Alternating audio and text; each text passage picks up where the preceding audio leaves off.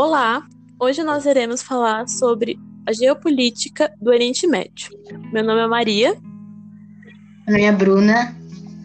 Meu nome é Cláudia. Meu nome é Paulo. O Oriente Médio pode ser considerado como a parte do planeta que mais apresenta focos de conflito, com destaque para divergências entre árabes e judeus. O primeiro deles foi o conflito árabe-israelense. Começou lá no Império Otomano, que dominava a região por muito tempo. E veio a Primeira Guerra Mundial, em 1917. E os ingleses fez uma promessa aos judeus, árabes e franceses. Fez uma promessa que falava: se a gente ganhar a guerra, eu vou dar a Palestina para um de vocês. E nisso os ingleses ganharam a guerra e deram para os judeus. E ficou uma certa divisão entre cristãos, judeus e árabes. E os árabes, não contentes com essa divisão, iniciaram uma revolta árabe de 1936 a 1937 contra os ingleses e os judeus. E após isso começou a Segunda Guerra Mundial.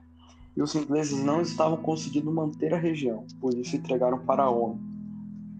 Em 1948, Israel, o Estado de Israel declara independência. Um dia depois a sua independência, os árabes declararam guerra contra Israel. Entre eles, Egito, Jordânia, Iraque, Síria, Arábia Saudita e Iêmen. Israel consegue derrotar todos, que se chamavam Liga Árabe, na Guerra Árabe-Israelense de 1948. E teve um armistício entre os palestinos e os judeus em 1949 e Israel fica com mais território. Após isso, teve a Guerra dos Seis Dias.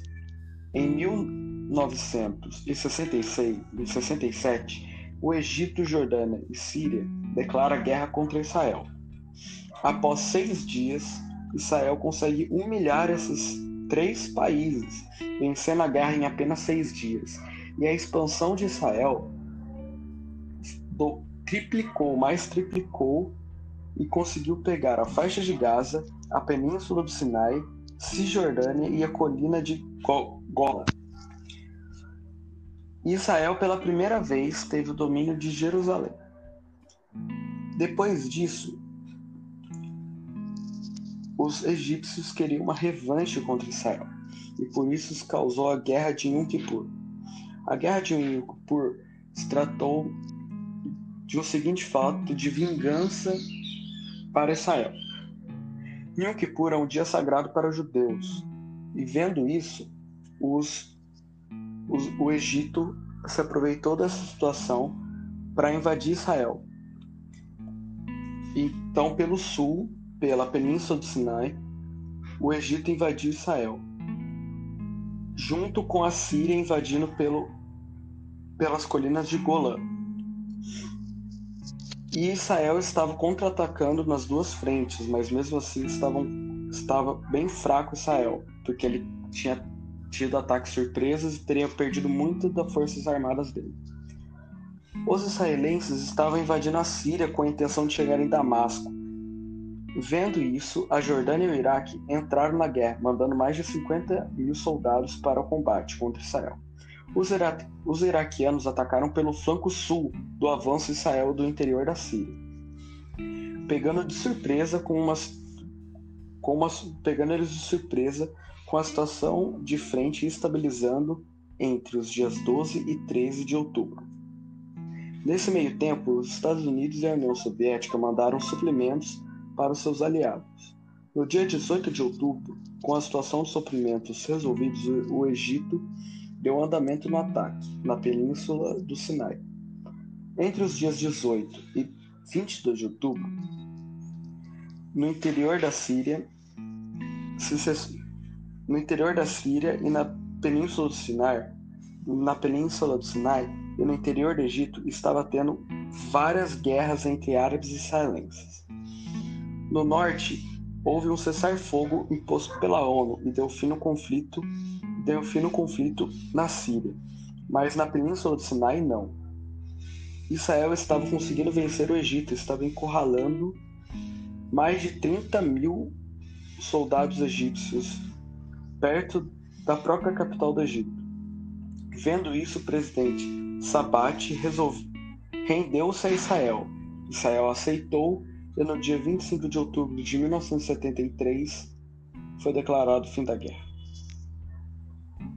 Acordo de Camp David. Através de um acordo assinado em 1979 com o Egito, Israel devolve a península do Sinai. Os dois acordos de paz de Camp David, negociados na casa de campo do presidente dos Estados Unidos em Maryland, chamada Camp David, e assinados na Casa Branca pelo presidente Anwar Sadat, do Egito, e pelo primeiro-ministro Menachem Begin, de Israel, em 17 de setembro de 1978, for, formam um pacto de contrarrendo, pelo qual Egito e Israel se, se comprometiam a negociar em boa fé e assinar um tratado de paz, conforme os princípios delineados nos acordos de paz. A primeira intifada. Em 1987, teve a primeira intifada, na visão dos palestinos, a Intifada foi uma tentativa de resistência ao regime de Israel. Ela durou de dezembro de 1987 a setembro de 1993. Ela começou pela morte de quatro palestinos pela força da I, pelas forças da IDF e se arrastou até a assinatura do Tratado de Oslo. O tratado tinha como base o reconhecimento de terra dos palestinos palestinos pela parte de Israel. Acordo de Way Plantation, ou Way River, foi um acordo negociado entre Israel e a autoridade palestina para implementar o acordo provisório antes de 28 de setembro de 1995, mediado pelos Estados Unidos no Centro de Conferência de Way River do Instituto de Aspen, localizado perto de Ray River, Maryland, e foi assinado no dia 23 de outubro de 1998. Acordos de Oslo. Os Acordos de Oslo foram uma série de acordos na cidade de Oslo, na Noruega, entre o governo de Israel e o presidente da Organização para a Libertação da Palestina, OLP. Yasser Arafat mediados pelo presidente dos Estados Unidos, Bill Clinton. O então primeiro-ministro israelense Yitzhak Rabin e o líder palestino Yasser Arafat fecham em 1993 um acordo que daria o controle de parte da Cisjordânia e da faixa de Gaza aos palestinos. Conhecido como Acordo de Oslo, é a base para o processo de paz entre Israel e a Autoridade Nacional Palestina. Israel retira-se de boa parte dos centros urbanos palestinos na faixa de Gaza e na Cisjordânia, dando autonomia administrativa aos palestinos, mas mantendo enclaves protegidos em cidades como Hebron, Gaza e Nápoles. Segunda Intifada. A Segunda Intifada designa o conjunto de eventos que marcou a revolta civil dos palestinos contra a política administrativa e a ocupação israelense na região da Palestina a partir de setembro de 2000. Bloqueio de Gaza. A faixa de Gaza vive sob bloqueio imposto por Israel desde que o grupo extremista islâmico Hamas assumiu o controle da região em junho de 2007. Desde que o grupo assumiu o controle de Gaza, os um milhão e meio de pessoas da região contam com menos de um quarto do volume de importações que recebiam em dezembro de 2005. Em algumas semanas, muito menos do que isso chega à região, apesar de as importações de, de 2010 terem, terem atingido 40% e 45% dos níveis pré-bloqueio. Na esteira da chegada do Hamas ao poder, Israel afirmou que permitiria apenas a entrada de suplementos humanitários na faixa de Gaza. Status da Palestina na ONU. Em uma votação histórica, a Assembleia Geral das Nações Unidas, ONU, elevou por grande maioria o status da Palestina a estado, a estado observador não membro.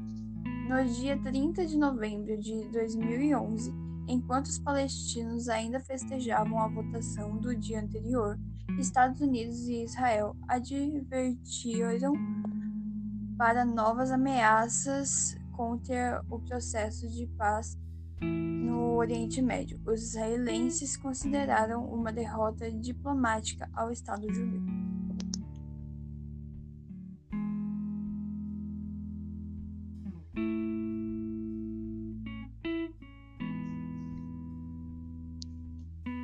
Bruninha?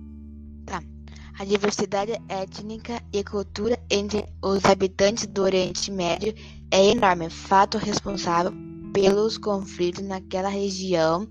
Um dos elementos diversificados é a região, como crenças diversantes e disputa por territórios considerados sagrados as três principais regiões monoteístas, ou seja, a crença na existência de um único Deus, surgira no Oriente Médio o islamismo, o cristianismo e o judaísmo. Guerra do Iraque. Após atentados de 11 de setembro de 2001, os Estados Unidos entraram em alerta contra os seus possíveis inimigos. Empreenderam uma guerra contra os afegãos derrubando o governo talibã. Mas não conseguiram capturar o terrorista Osama Bin Laden. Paralelamente, o presidente George Bush criou a lei antiterrorismo, pela qual o Estado teria o direito de prender estrangeiros sem acusação prévia e violar determinadas liberdades individuais. No entanto, o cenário político iraquiano esteve longe de uma estabilização. Os grupos políticos internos, sobretudo dominados por facções xiitas e sunitas, se enfrentam em vários conflitos civis. Ao longo desses anos de ocupação, os Estados Unidos vêm empreendendo uma batalha que não parece ter fim, pois as ações terroristas contra suas tropas continuam ocorrendo. Em 2008, com o fim da era George Bush, existe uma grande expectativa sobre o fim da presença militar dos Estados Unidos no Iraque. Os Estados Unidos e o Reino Unido iniciaram a guerra contra o Iraque com, maciço, com um maciço bombardeio em 20 de março, enquanto centenas de mísseis Tomahawk e bombas guiadas por satélite explodiam sobre palácios e ministérios Bagdá, em Bagdá. Milhares de soldados norte-americanos e ingleses atravessaram a fronteira de Kuwait no, no sul, invadiram o país. No norte e no oeste, tropas especiais, especiais lançadas de paraquedas ocuparam pistas de pouso e, po e postos de petróleo. Saddam foi capturado no Iraque em dezembro de, de 2003. Questão do povo curdo povo curdo é um grupo étnico que se julga nativo de uma região do Oriente Médio chamada Kurdistão, que abrange parte dos territórios do Irã, Iraque, Síria e Turquia.